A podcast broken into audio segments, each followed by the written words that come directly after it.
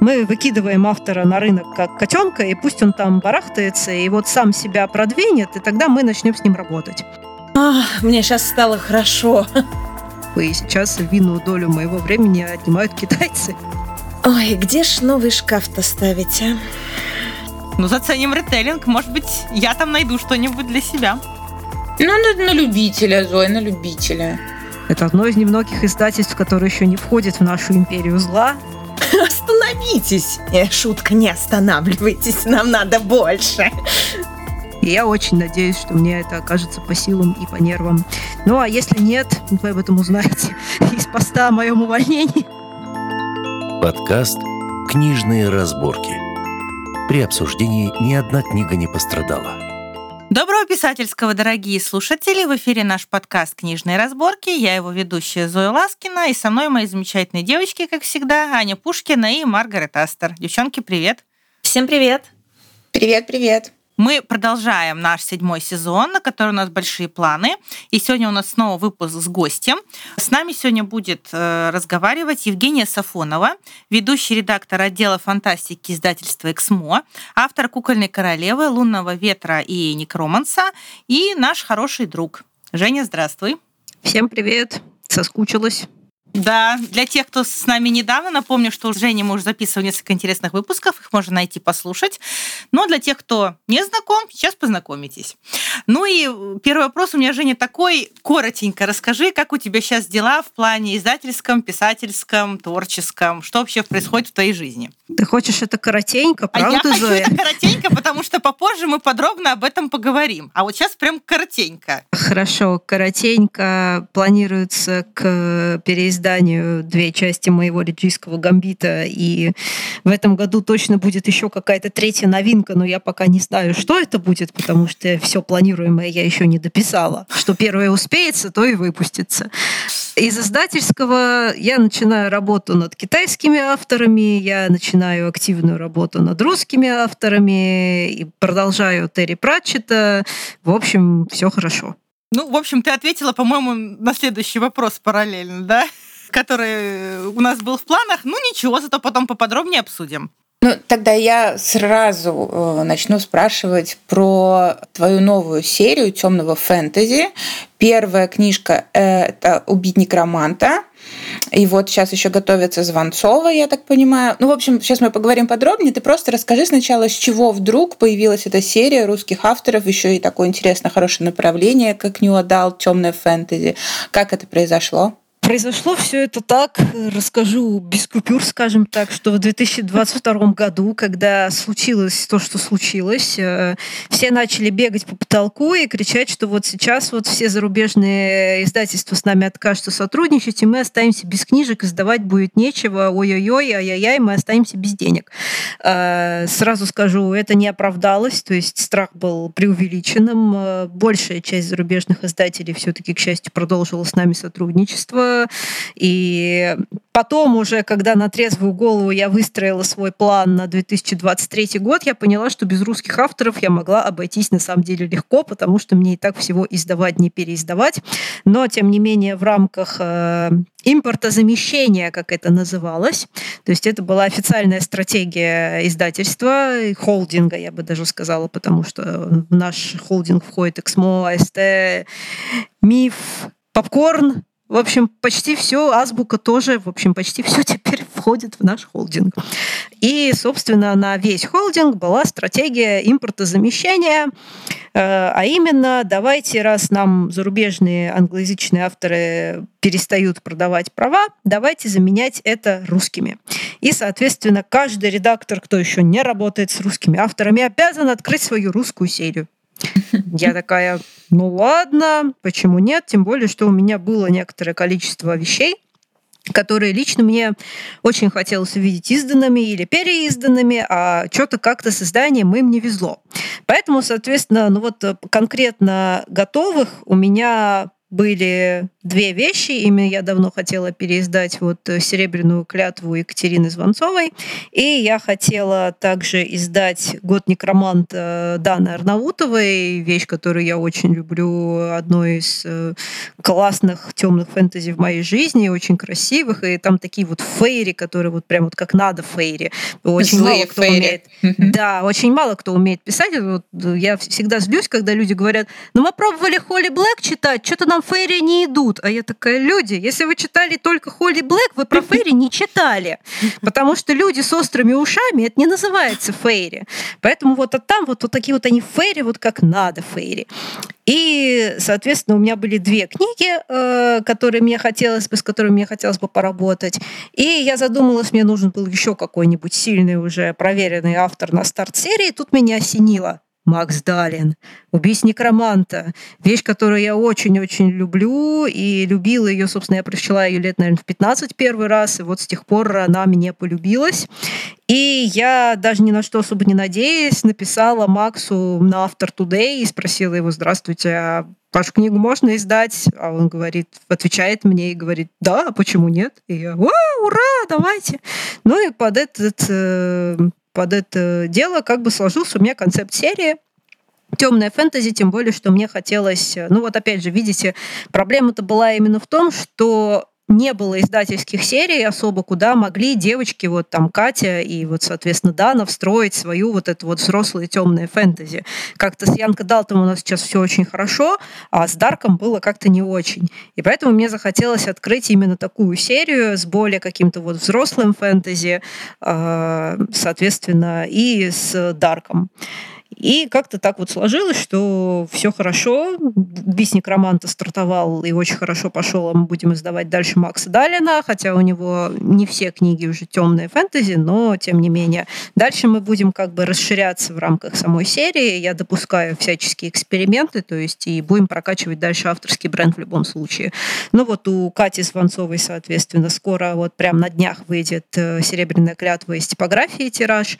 Э, там все очень хорошо, по предзаказу заказом подняли тираж до 7 тысяч, и, в общем, все хорошо. А, уже взяла новую книгу Кати в работу, правда, она не очень хорошо как раз вставала в формат этой серии, но мы решили вставить ее в серию лучших мировых ритейлингов. Да, кстати, забыла про ритейлинги упомянуть. Ну ладно, это мы еще Это мы еще да, скажем. У меня столько проектов, что я о них забываю. Вот. Ну и Дана Ардаутова, соответственно, вот э, на днях тоже должны, по идее, закончить с блоком, потому что мы очень возимся там с оформлением, там вот внутренние прекрасные черно-белые иллюстрации от художники Алла Рука, она же Юлия Тар, она для Росмена обычно uh-huh, обложки uh-huh. рисовала. Вот. И, соответственно, уже пустили в работу следующую книгу Макса Далина «Корона, огонь и медные крылья». Она будет издаваться впервые, и я надеюсь, что всех поклонников Макса Далина она очень порадует. Я как поклонник сейчас можно порадуюсь в эфире, потому что, да, я очень пищала, когда узнала, что будет «Убить некроманта». Я, как ты, как ты, Женя, где-то лет с 15 влюблена в эту книжку. Я купила ее на лотке у метро за 100 рублей в жутком тогдашнем издании с газетной бумагой. Это она до сих пор у меня стоит как раритет на полочке. И я, кстати, была очень рада, когда в новом издании там даже целые какие-то кусочки были добавлены. Я это увидела. Это было очень здорово. И вот э, именно эта книга была, как я понимаю, стартовой, да, в этой серии, первой. Да, мы поставили ее, при том, что я нашла ее в серию последней, скажем так, угу. но э, я поставила ее первой, ну просто потому что это был хороший паровоз для серии, книга, которую действительно очень давно ждали, у которой накопилась за годы большая читательская аудитория, и я поняла, что это будет действительно очень хороший пинок э, серии, э, с которого мы можем стартовать. Э, ну и надеюсь, что следующие новинки Макса Далина пойдут тоже не хуже. Я когда готовилась э, к нашему э, выпуску, к нашему интервью, я даже в на лабиринте нашла эту книжку еще со старой обложкой, ну такой не очень, конечно, уже устаревшая обложка, так это назовем. Я была очень удивлена. Вот мне Зоя как раз рассказала, потому что мне этот автор никогда нигде не попадался. А, и тогда у меня сразу вопрос. Но эта серия, она будет... Э, она ведь не только для уже авторов, которые издавались. Э, новички тоже могут тебе присылать на рассмотрение, если у них есть какой-то дарк фэнтези? Да, конечно. Я вот сейчас, например, рассматриваю работу одного новичка, которого я на питчинге выцепила как раз. Э, и автор еще не публиковался. Я буду рассматривать, да, просто э, опять же, я объявила набор авторов, конечно, но, как вы видите, когда я начала перечислять, что у меня в работе, э, я очень-очень медленно добираюсь до рукописей, к сожалению. И поэтому у меня там лежит где-то около 300 э, непрочитанных писем, и я должна их э, читать. Вот. Но я, да, конечно, я хочу работать дальше, я хочу открывать дорогу новым авторам. Просто все это происходит очень не быстро. У меня в работе очень много серий, очень много проектов, и сейчас львиную долю моего времени отнимают китайцы. Про китайцев я попозже еще спрошу, ну, чуть-чуть попозже. А если продолжать э, разговор про эту серию, а, я так понимаю, что это прямо, ну это только dark fantasy или, например, там такой жанр, как поджанр grim dark э, тоже рассматривается? Да, вот Гримдар как раз сейчас я одну книгу рассматриваю, пока ответ скорее да, чем нет, так что надеюсь, что на днях анонсирую нового автора как раз в серии. Ну, дадим такое маленькое объяснение. Если я правильно понимаю, этот поджанр — это поджанр, когда все герои, ну, скорее злодеи, да? Правильно же да. я понимаю? Да, это вот Аберкромби любит в таком писать, вот что-то такое, да. Хорошо. А если возвращаться к убить некроманта, вот такой у меня вопрос. Я вот знаю, что хорошо э, раскупился тираж, но я практически еще ни у кого не видела отзывов. Почему так происходит? Ну, во-первых, в Риге ко мне книжки приходят всегда с опозданием. Я еще не видела убить некроманта вживую. Вот. Но я, ну, я нацелена, очень хочу почитать, мне очень интересно. Еще Зоя так расхваливала. Но нету отзывов. Я пытаюсь понять, как на этот жанр, как на этого автора реагирует молодежная аудитория, с которой я коммуницирую, и нету отзывов. Почему? Ну, во-первых, я точно видела отзывы в некоторых своих кругах. Во-вторых, э, это действительно просто значит, твои круги не пересекаются с кругами тех читателей, которые раскупают этот тираж, потому что я такое уже встречала часто, то есть книги, которые продаются очень большими тиражами, а я, например, в своем окружении не видела отзывов на нее. Но это просто значит, что мое окружение не соответствует читательской аудитории этой книги. Вот и все. Ну, в общем, дела у книги хорошо идут, и мы будем дальше с этим автором. Да, да, там все хорошо. Единственное, что самое грустное, как бы, что лабиринт ее заблокировал в продаже из-за наличия там э, да. скользких тем. Да, да, да. Но, в общем-то, зато она замечательно продается через тот же Читай город, который, слава богу, наплевал на всякие там ограничения. Поэтому рынки сбыта остались, и, соответственно, книга уходит, все у нее хорошо. А, Женя, ты уже обмолвилась об этом, но пока так вскользь, а, что готовится китайская серия. А, что, что нам ждать в ближайшее время? На что надеяться и верить? Вот в ближайшее время, соответственно, это будет э, система «Спаси себя сам для главного злодея Масян Тунсю», и прист возрождения клана Фуяо.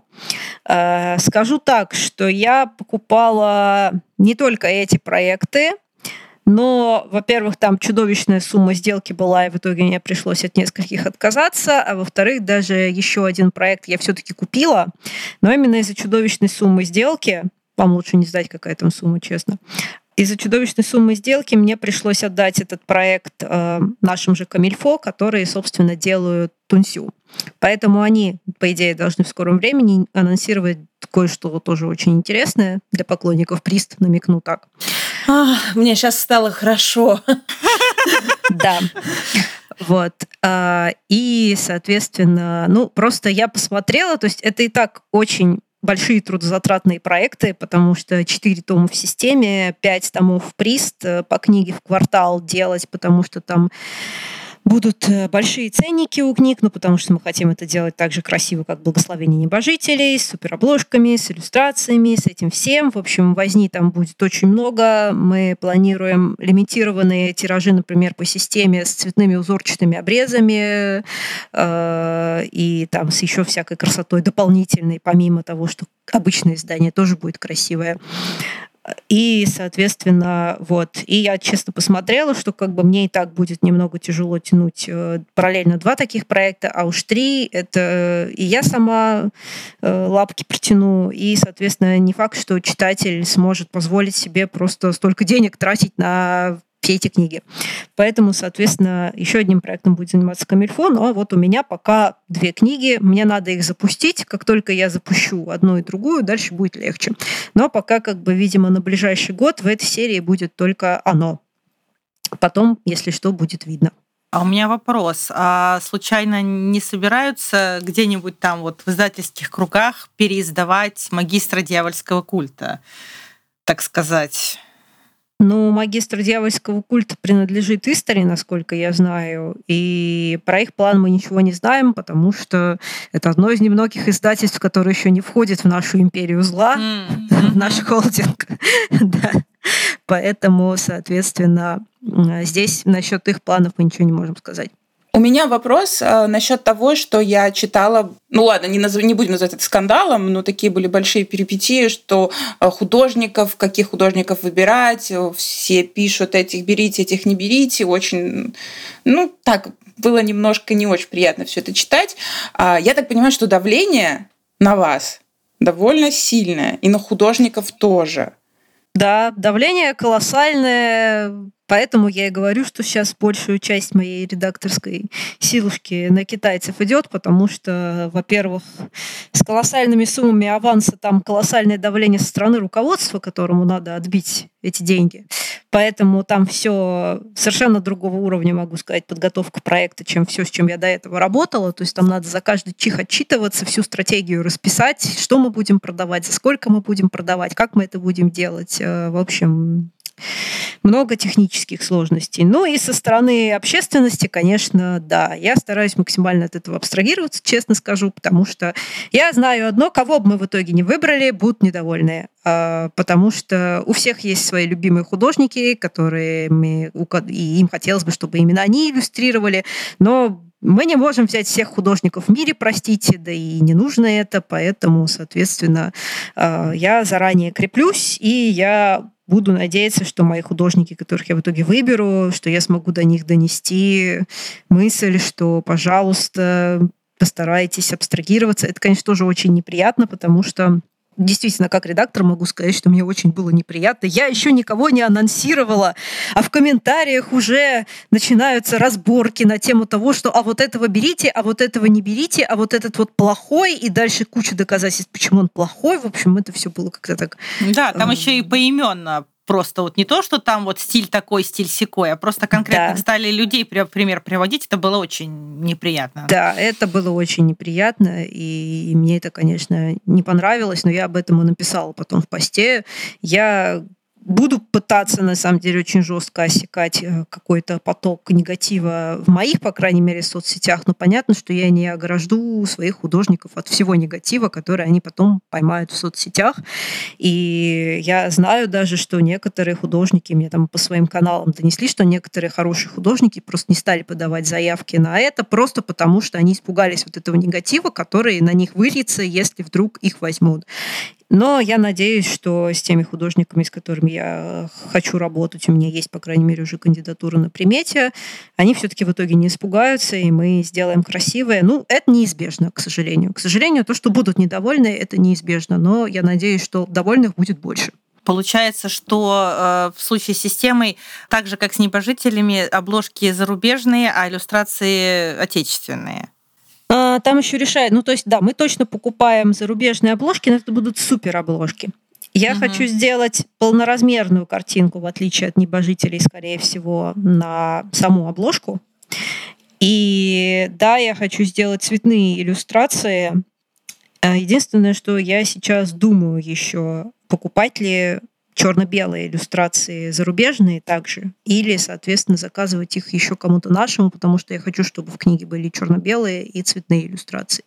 Этот вопрос еще пока решается, я думаю. Ну, вообще звучит как действительно очень большой проект и сложный проект даже. Да. И да. такая и большая ответственность, и давление. Ну, слушай, тут я тебе пожелаю только удачи. Будем, будем следить за твоими успехами. Думаю, что все будет хорошо. Э, хорошо. Э, тогда у меня вопрос про твои старые серии. Э, то, что я очень люблю. Понятно, что ты выпускаешь и продолжаешь выпускать Терри Пратчета с отличными обложками от Полины Граф. Классно. А расскажи еще про твою серию ритейлингов, что у тебя там в планах. Да, еще был у тебя магический э, реализм. Вот Виктория Шваб выходила. А, что, что ты планируешь еще по зарубежке вот в этом? А, Виктория Шваб, к сожалению, прекратила с нами сотрудничество до окончания жаль боевых слышать. действий. Да, жаль да, слышать. Поэтому, соответственно, ждем возможно, мы что-нибудь придумаем, еще какое-нибудь там подарочное издание отдела РЮ или что-нибудь такое, но это пока под вопросом. Так бы я планировала действительно еще работать дальше с Викторией, перевыпустить ее идеологию «Зло и месть», и вот. Э, но жизнь накладывает свои коррективы. А с ритейлингами там как раз все хорошо. Я успела набрать в свое время, да и, в общем-то, много авторов на самом деле продолжает сотрудничать новых. А я уже прикупила туда и в этом году какое-то количество новинок. Из ближайшего Классный ритейлинг Дракулы, который я очень люблю. Это история Дракулы от лица одной из его невест. В общем-то, классная и универсальная довольно история абьюзивных отношений. То есть там мне очень понравилось, как вот динамика вот эта передана, и очень хорошо узнаешь действительно это э, в плане, что сначала кажется, что он прекрасен и любит тебя, и готов весь мир бросить к твоим ногам, а потом начинают тревожные звоночки играть, и вот это вот все, и, в общем-то, получается на самом деле, если опустить то, что это вампиры, получается довольно универсальная история такой вот любви и перехода, скажем так, от э, иллюзий сладких до крушения всего, и как, самое главное, выйти из этих абьюзивных отношений. А кто автор? А, Сент Гибсон. С.Т. Гибсон. Угу. Вот. Соответственно, называется «Кровавое преданное». Вот. Э, у нас обложку вот должна мне на днях картинку скинуть э, Джуни 9, э, классная художница, которая мне серебряную клятву рисовала. Там будет все красотища. Поэтому вот жду буквально на днях ее буду уже анонсировать, скорее всего. Дальше у нас еще планируется, опять же, вот э, первый русский автор в эту серию Екатерина Звонцова «Это я тебя убила». Да-да-да, я читала. Жду. Ритейлинг, да, ритейлинг Орфея и Вредики, где, соответственно, герои поменялись полами, и у нас есть принцесса Орфа и ее друг Эвер, и принцесса, собственно, отправляется за ним в подземный мир. А еще, соответственно, Ава Райт «Волчица и охотник». Это старт на самом деле. А, я купила уже три книги Ава Райт. У меня на нее большие надежды, потому что, например, я купила очень классный ее ритейлинг э, Макбета. Собственно, он так и называется «Леди Макбет». Mm-hmm. История, рассказанная от лица леди Макбет. Ну, а начинаем мы с «Волчица и охотник». Это, в общем-то, там угадываются мотивы «Красной шапочки», но больше там венгерская мифология задействована на самом деле. А в общем и целом целом это такое больше темное взрослое фэнтези, довольно универсальное, даже не особо привязанное к каким-то сказкам, но формально как бы оно встает в серию ритейлингов. Слушай, ну список уже замечательный, если честно. Тут прямо даже не на год вперед, а на годы вперед, я бы сказала. Еще там будет классный ритейлинг синей бороды. Так я даже все не вспомню. Ну, как-то так. Там все хорошо, в общем, да, поэтому, э, скорее всего, даже там будет драка. Мне и то, я поставила как-то так довольно много книг в серию, а потом мне начинают... А, о, точно, и еще будет «Призрак оперы» из ближайшего. «Призрак оперы» тоже, кстати, где герои поменялись полами, поэтому, соответственно, там призрак девушка, и она влюбляется в прекрасного юношу со сладким голосом. Я а... надеюсь, что это будет интереснее, чем оригинал. Да простят меня поклонники, но оригинального «Призрака оперы» я не воспринимаю. Он такой ну, на, на любителя, Зоя, да, на любителя. очень на любителя. Насколько мне нравится мюзикл, вся вот эта вот около мюзикловая вот эта вот атмосфера, настолько мне не понравился первоисточник. Ну, заценим ритейлинг, может быть, я там найду что-нибудь для себя. Ну вот э, там автор больше вдохновлялся мюзиклом, вот могу сказать. О, э, ну все, заверните, заверните. Поэтому да. Вот. Тогда супер. И она хорошая, она грустная, она с э, канонично не очень хорошим концом, скажем так, поэтому и она мне очень нравится, да. Из ближайшего вот как-то так. Ну и да, я просто ставила, я поставила, в, по-моему, в год типа 9 книг, а потом руководство такое посмотрело и сказала, давай ты поменьше выпустишь, надо каждой книге побольше внимания. Я такая, э, ну ладно. В общем, мне еще есть в этой серии что выпускать на ближайшие, по-моему, года два. Так что все хорошо.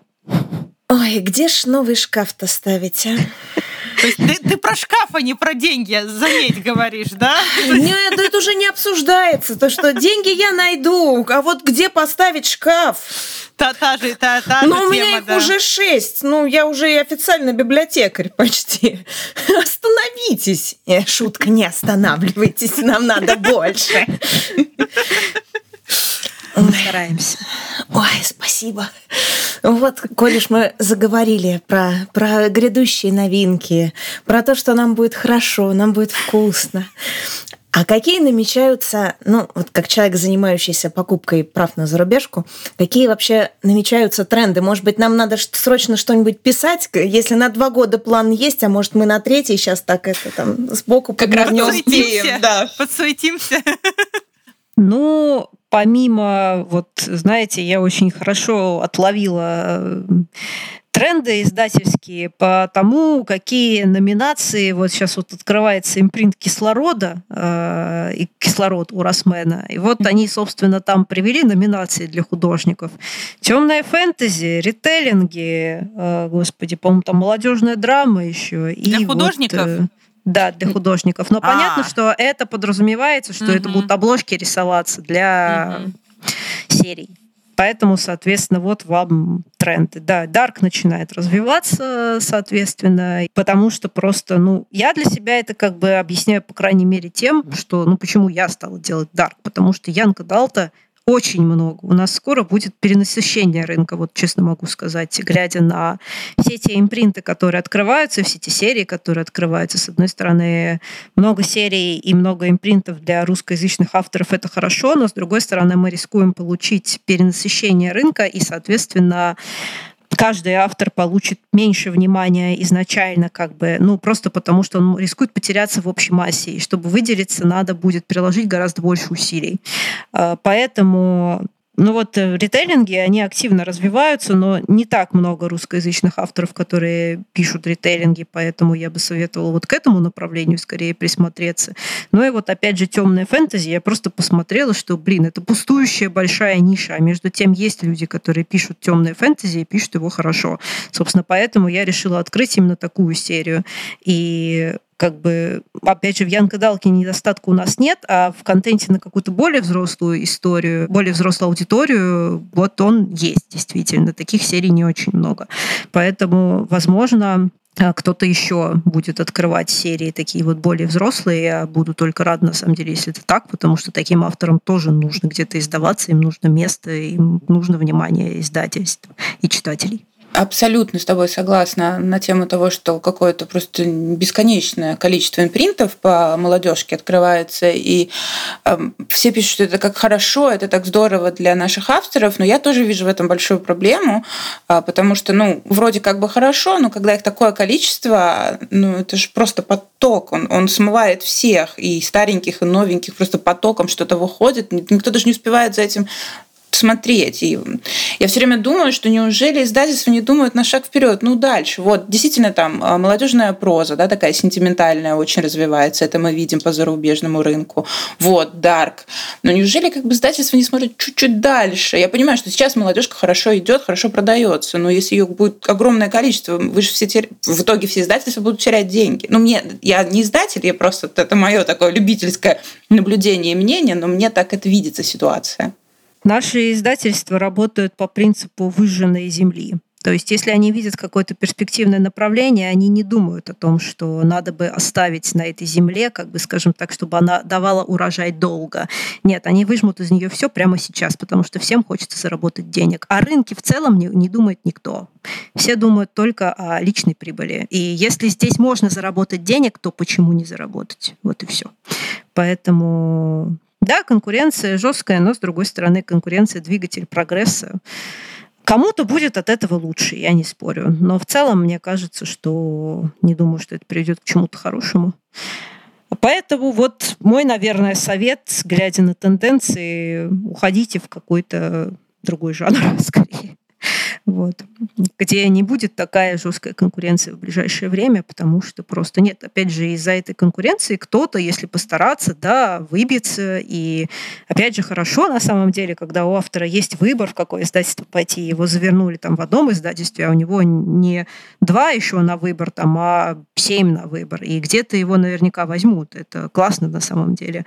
Но, с другой стороны, действительно, чтобы потом выделиться из такого огромного количества авторов, надо приложить очень большое э, количество усилий.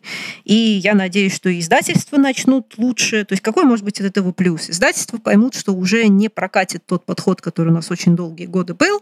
Мы выкидываем автора на рынок как котенка, и пусть он там барахтается, и вот сам себя продвинет, и тогда мы начнем с ним работать.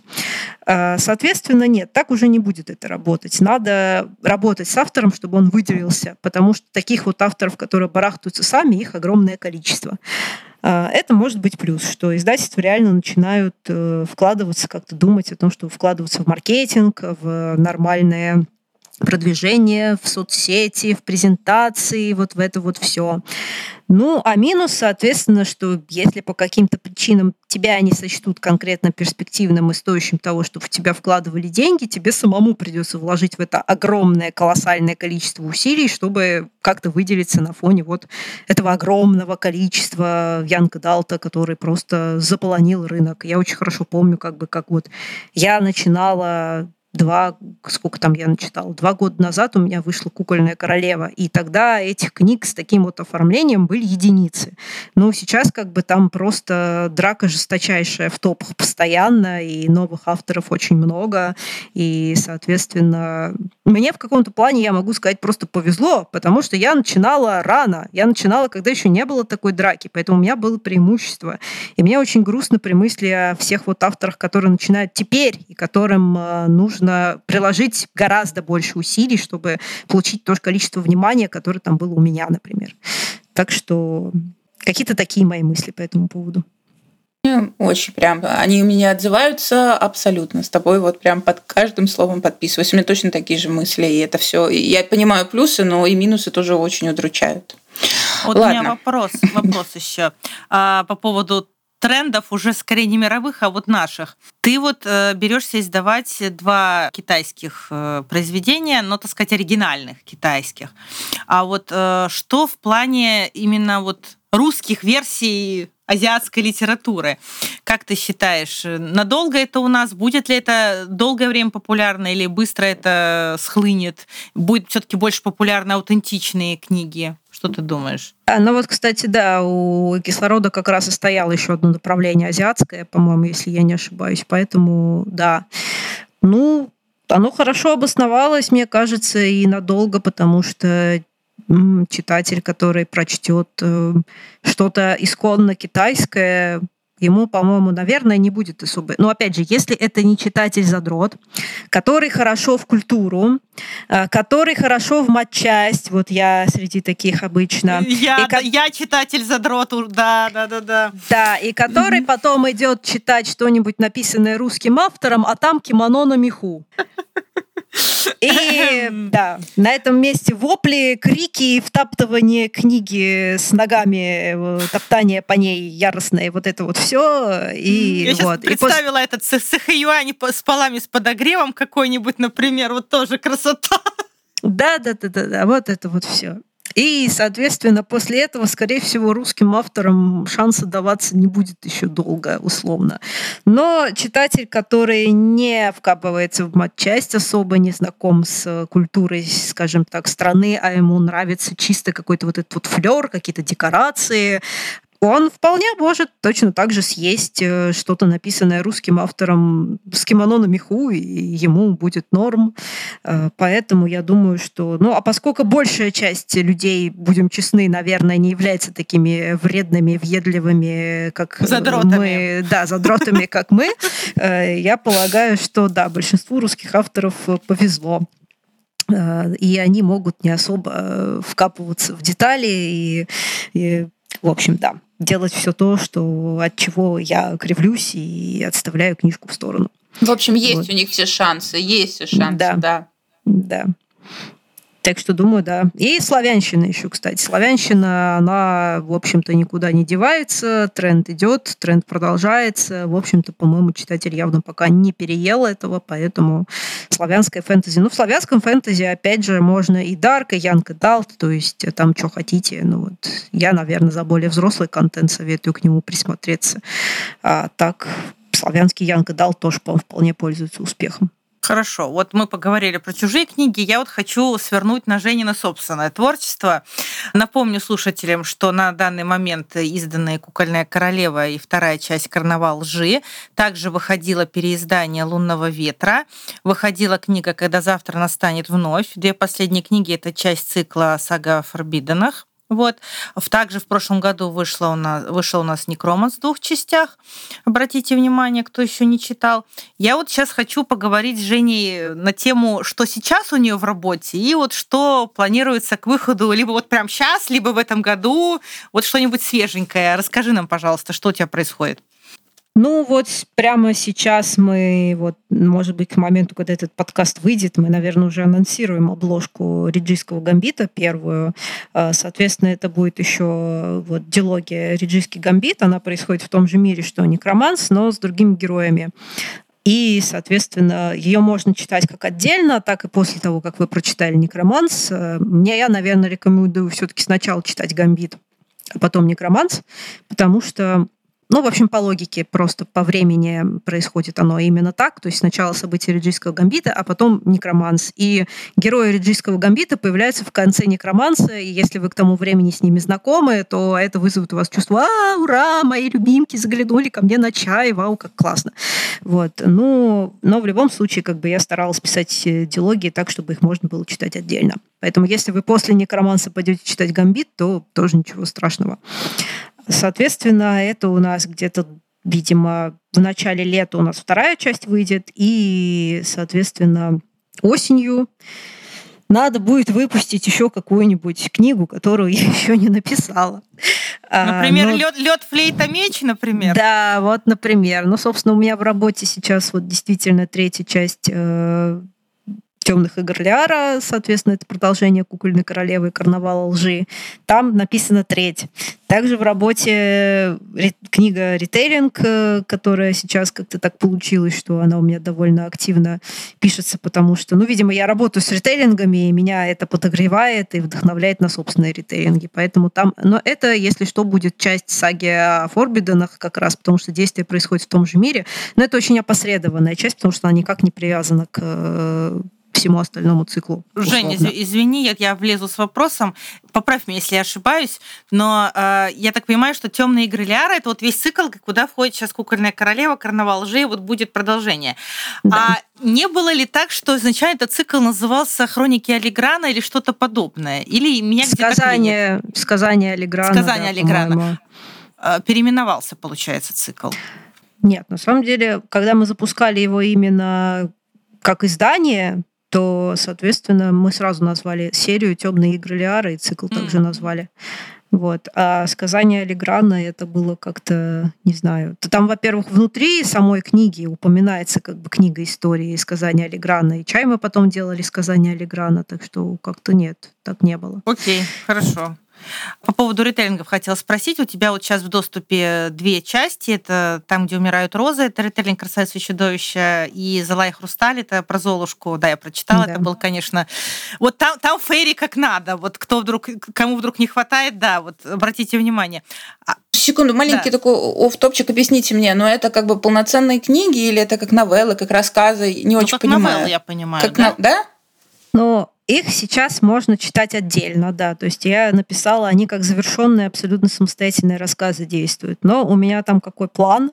Я построю эту книгу на основе, собственно, ритейлинга Снежной королевы мне вообще пришел как бы в голову. Но там же в Снежной королеве, оригинальная Снежная королева, она как устроена? Герда пускается в странстве за Каем, и, соответственно, у нее там случаются маленькие приключения в каждой части. Они, в общем-то, тоже самостоятельные и особо друг с другом никак не связаны. Она заглядывает в разные места, и, соответственно, там что-то случается, потом она идет дальше, в следующем месте у нее снова случается какое-то приключение. И вот мне пришло в голову, что я напишу несколько ритерингов сказок, которые, в общем-то, будут довольно самостоятельные, но, соответственно, потом э, они объединятся в одну историю. То есть у нас героиня аналог Герды, она отправится за своим Каем, и по дороге, чтобы выследить эту снежную королеву, которая здесь называется Белая госпожа, и она, собственно, Фейри, она будет заглядывать в разные замки и места, где она наследила, и, соответственно, там она будет узнавать истинные истории сказочных героинь, которые мрачные и не имеют ничего общего с э, Диснеем скажем так. О, так я э, вот, вот я влезу. То есть, получается, именно героини. Ты решила взять те сказки, где героини именно главные девушки, да? Да, там будет э, только одно исключение, это будет Румпельштицхен, но угу. вот э, в остальном это будут, да, именно героини, и мне еще нравится, когда я пишу каждый ритейлинг, я не только обыгрываю первоначальные версии, там, вот, «Братьев Грим или там «Довельневка» в «Красавице и чудовищем», но я еще из Диснея беру, и из него какие-то элементы дергаю, чтобы вот э, любителям Диснея было еще веселее, насколько это э, потоптаться по их розовым мечтам, скажем так. Жень, слушай, а у меня такой вопрос, который меня не, не оставляет уже давно. Я хотела у тебя спросить. Вот ты, эм, ну вот сейчас рассказала про огромное количество книг, э, над которыми ты работаешь как выпускающий редактор. Ну, это большое количество работы. И, ну, еще ты писатель.